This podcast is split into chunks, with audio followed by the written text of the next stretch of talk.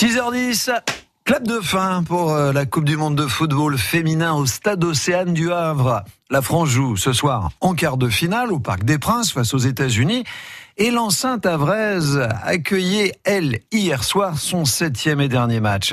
Un quart de finale remporté 3-0 par l'Angleterre face à la Norvège et qui a réuni plus de 20 000 spectateurs.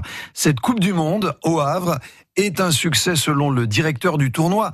Bertrand Paquette qui est extrêmement satisfait. C'est euh, vraiment un site euh, qui nous a enchanté, qui a répondu à nos attentes, que ce soit les spectateurs qui sont venus faire la fête avec nous euh, pendant sept matchs de la Coupe du Monde. C'est un des sites qui a reçu le plus de, de matchs dans la compétition avec Rennes et Paris.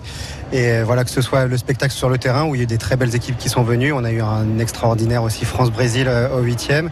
Voilà, l'ambiance fait que avec des stades remplis, plus de 70% des, de l'ensemble des matchs ont été remplis avec trois matchs à guichet fermé. Non, vraiment extrêmement satisfait de, du Havre. Le Havre fait partie des bons élèves? Oui, oui, des, des très bons élèves. Euh, on avait travaillé depuis plusieurs années avec euh, la métropole et la ville et tout le territoire haute euh, s'est uni pour recevoir cette Coupe du Monde du mieux possible.